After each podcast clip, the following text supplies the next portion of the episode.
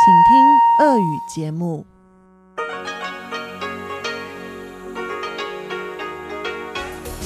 В эфире Международное радио Тайваня. Здравствуйте, дорогие друзья! В эфире Международное радио Тайваня и вас из тайбэйской студии приветствует ведущая Анна Бабкова.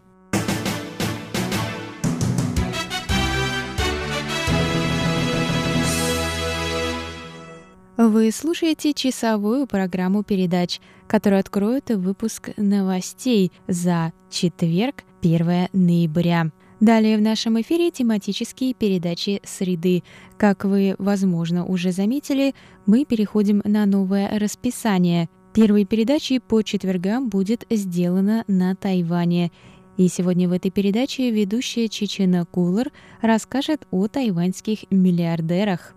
Далее передача «Звуки города», в которой Валерия Гемранова и Иван Юмин загадают вам новую загадку. И в завершении сегодня прозвучит передача «Азия в современном мире» с Андреем Солдовым. Оставайтесь на наших волнах.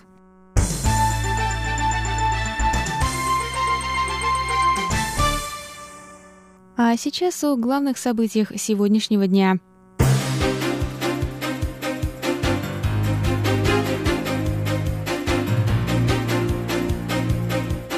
Тайваньцы смогут посетить Уругвай без визы.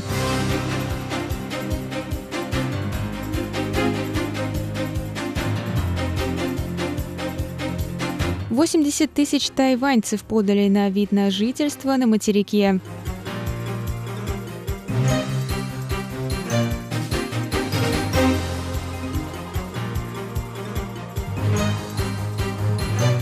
Тайвань проведет военные учения на острове Тайпин.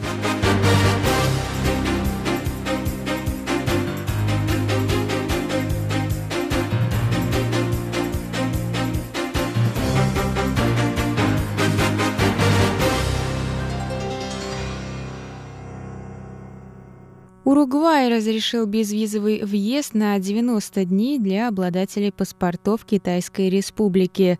Об этом сообщили в Министерстве иностранных дел Тайваня 31 октября. Теперь тайваньцы могут посещать без визы 169 стран.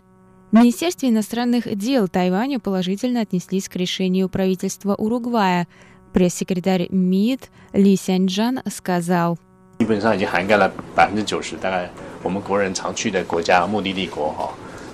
Благодаря нашей визовой политике нам уже удалось добиться безвизового режима в 90% стран, куда часто путешествуют тайваньцы. Мы продолжим работать в этом направлении ради удобства народа. Тайваньцы в общей сложности выезжают из страны более 10 миллионов раз в год. Виза в среднем стоит около 100 долларов США. Возможность посетить больше стран без визы позволит жителям Тайваня сэкономить.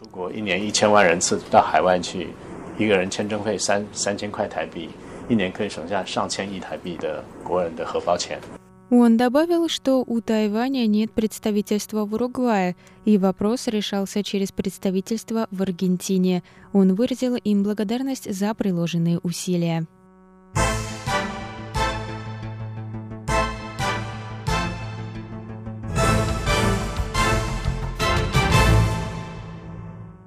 По данным за сентябрь-октябрь более двух тысяч тайваньцев подали на вид на жительство в Китае. Правительство ожидает увеличения количества заявлений согласно новым расчетам. У нас есть первоначальные данные, но, по моему мнению, это число увеличится до 70-80 тысяч сказал глава Бюро национальной безопасности Пен Шенджу. Правительство материкового Китая предоставило возможность жителям Тайваня, Гонконга и Макао подавать на вид на жительство на материке, начиная с сентября этого года. Тайваньское правительство, в свою очередь, обязало тайваньцев уведомлять тайваньское ведомство о получении этого разрешения.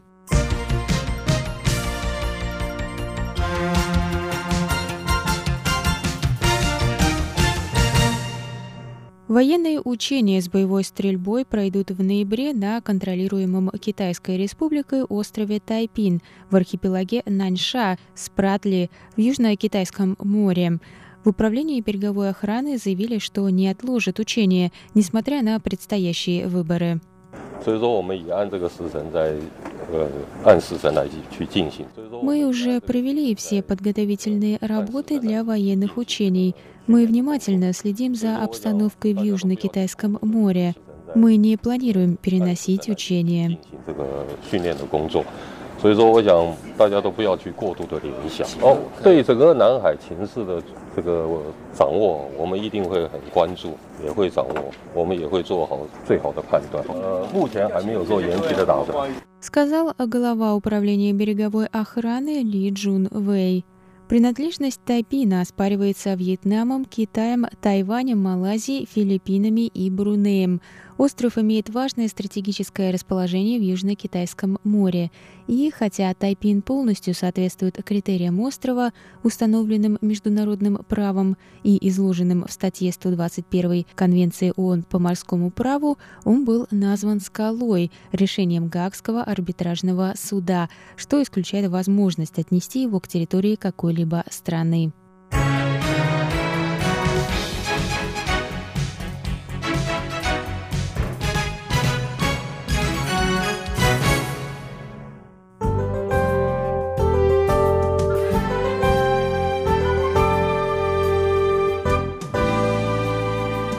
Сейчас прогноз погоды.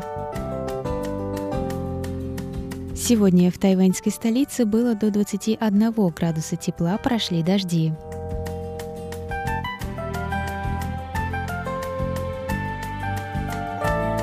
Завтра в Тайбэе до 24 градусов тепла, возможны дожди.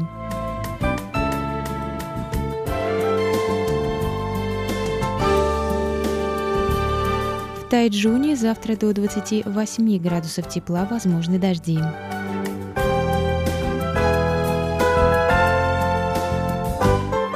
А на юге острова в городе Гаусюне завтра до 28 градусов тепла, возможны грозы. Это был выпуск новостей за четверг, 1 ноября на волнах МРТ. Для вас его провела и подготовила ведущая русской службы Анна Бабкова. На этом я с вами прощаюсь, дорогие друзья. До новых встреч. Далее в эфире тематические передачи четверга.